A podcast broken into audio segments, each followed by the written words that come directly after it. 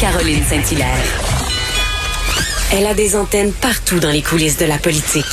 Cube Radio. Un été pas comme les autres. On pouvait lire hier euh, un gazouillis et je, je, vous le lis parce que c'est vous allez comprendre après ça euh, ma prochaine entrevue. Ma femme et moi avons contracté la Covid et aujourd'hui est ma première journée de liberté après près d'un mois en quarantaine. Je capote. Personne porte de masque. Bande de trois petits points, bande d'inconscients. On est en Floride. Point d'interrogation. À quand le port obligatoire? Alors on en parlait avec Emmanuel Latraverse. Est-ce que le masque finira par être obligatoire? Notamment à Montréal. Et ce tweet vient de Glenn Gastenera, qui est consultant en développement commercial et qui a été aussi, je me permets de le rappeler, euh, conseiller économique pour la mairesse Valérie Plante. Euh, bonjour, Monsieur Castanera. Bonjour. Alors tout d'abord, je me permets de prendre des nouvelles de votre santé avant de tomber dans le creux du, dans le vif du sujet. Vous allez bien là? On va très bien. On est pleinement rétabli. Euh, le dernier symptôme qui me restait euh, avant la fin de ma quarantaine était la perte du goût. Et Dieu merci, maintenant que les terrasses sont ouvertes, je peux manger et tout goûter. Bon, donc alors expliquez-nous euh, votre votre colère sur Twitter sur le fait que les gens ne portent pas de masque. Ben, un, un, peu comme vous en parliez avec votre invité tout à l'heure, c'est l'insouciance. C'est inquiétant de voir à quel point on semble vraiment s'en foutre, comme si c'était un problème distinct et comme si c'était un tout nouveau problème qu'on comprenait mal. Et, je tiens juste à préciser que j'invoque l'obligation, vous l'invoquez vous aussi et d'autres aussi, et je tiens à dire par contre que ce serait un, fantastique échec de notre part, de notre part collectivement, si on devait en venir à l'imposer. Parce que il me semble qu'il y a une grosse part de gros bon sens où euh, quand on est dans l'épicerie, quand on est dans des lieux fermés, on devrait automatiquement, comme un, comme un peuple qui est capable de, de, prendre ses propres décisions, de protéger les autres en portant un masque. Ben, c'est peut-être là le, le, le, le cœur même du problème, parce que le masque protège l'autre. Si on nous avait dit que ça nous protégeait nous, peut-être qu'on l'aurait porté un petit peu plus. Et c'est ce que je trouve vraiment dommage. Mm. C est, c est, et c'est d'ailleurs pourquoi je crois qu'il serait dommage de devoir l'imposer, quoique là, je commence à me dire si, si ça, on devrait pas faire. Parce qu'en effet, et vous mentionnez mon gazouillis qui a, ouais, qui, a, qui a généré pas mal plus d'achalandage que ce que j'espérais. Euh, c'était plus une montée de lait. J'étais au restaurant, un restaurant ça faisait longtemps que j'avais pas vu, et j'en parlais avec la serveuse. Et là, pff, depuis ce temps-là, euh, on est rendu à plusieurs centaines de commentaires et, et, et de likes. Mais la bonne nouvelle, je vous dirais, plus anecdotique, c'est pas, je suis pas léger marketing, mais euh, la majorité des, des, des, des, personnes qui interagissent semblent rappeler à l'ordre. C'est-à-dire, il y a plusieurs personnes qui semblent vraiment boquer sur une panoplie d'éléments qui sont non factuels, euh, en disant que ben si vous voulez porter le masque, portez-le puis protégez-vous. Moi, je je prends des risques, c'est pas grave. Mais on dirait que les gens ne réalisent pas ce que vous venez de dire. Le port du masque, il est pour la protection collective et non pas pour la protection individuelle. Et quand on sait qu'on est contagieux 48 heures avant l'apparition des symptômes, ça c'est si on a des symptômes. Mm -hmm. Ben, c'est désastreux là, de ne pas se protéger. Et dans notre cas, je tiens à dire, ma femme et moi, on est, puisqu'on appliquait nous-mêmes les mesures sanitaires et que nous-mêmes on portait le masque, il n'y a personne dans notre entourage qui a été infecté par nous autres. OK. Est-ce que votre, selon vous, là, vous avez, vous avez travaillé, vous, connaissez un peu le monde de la politique. Est-ce que votre gazouillis a suscité de la réaction justement parce que vous étiez un proche de la, de la mairesse de Montréal? Bonne question. Écoutez, je ne pense pas, euh, parce qu'il n'y a pas réellement de lien entre les deux. C'est sûr que certaines personnes, je peux imaginer, je vois le, le chef de cabinet de l'opposition officielle de Montréal, qui l'opposition officielle réclame elle-même l'obligation du port du masque, du moins dans les transports en commun. Je pense que c'est tout à fait raisonnable de le faire.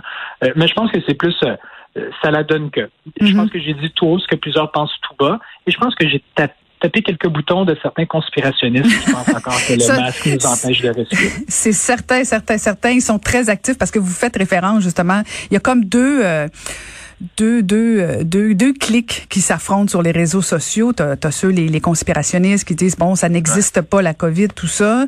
Euh, et t'as ceux qui défendent ardemment le port du masque, alors que, puis on en parlait avec Emmanuel Latraverse, là, nos dirigeants n'obligent pas. Je comprends que vous faites allusion au fait que ce serait une défaite collective, mais quand nos dirigeants tergiversent, tergiversent sur le port du masque, ben on est en droit comme citoyen. Je, je me fais l'avocate du diable. Si docteur Arruda n'oblige pas le port du masque, ben moi chez nous dans mon salon, Monsieur Castanera, je me dis ben coudon, c'est peut-être pas si important que ça.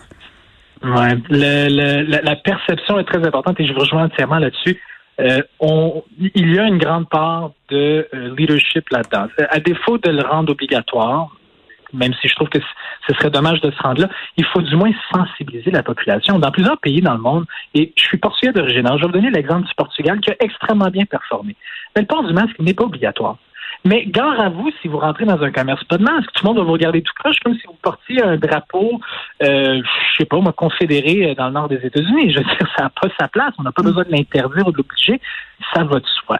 Euh, je fais souvent la comparaison récemment avec l'obligation de poser des pneus d'hiver. On, on a dû obliger au Québec la pose de pneus d'hiver. C'est quand même malheureux qu'on se soit rendu là.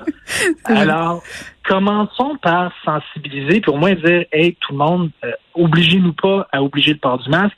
Mais comme vous le dites, l'absence en ce moment, ou la perception d'un silence actuellement, vous avez fait de la politique, vous savez très bien c'est quoi, la nature horreur du vide. Quand on laisse trop de place au silence ou à l'interprétation, ben ça donne ça. Certaines personnes se pensent investies d'une mission de sauver les gens, de ne pas porter un masque inutilement qui pourrait malheureusement sauver quelques vies.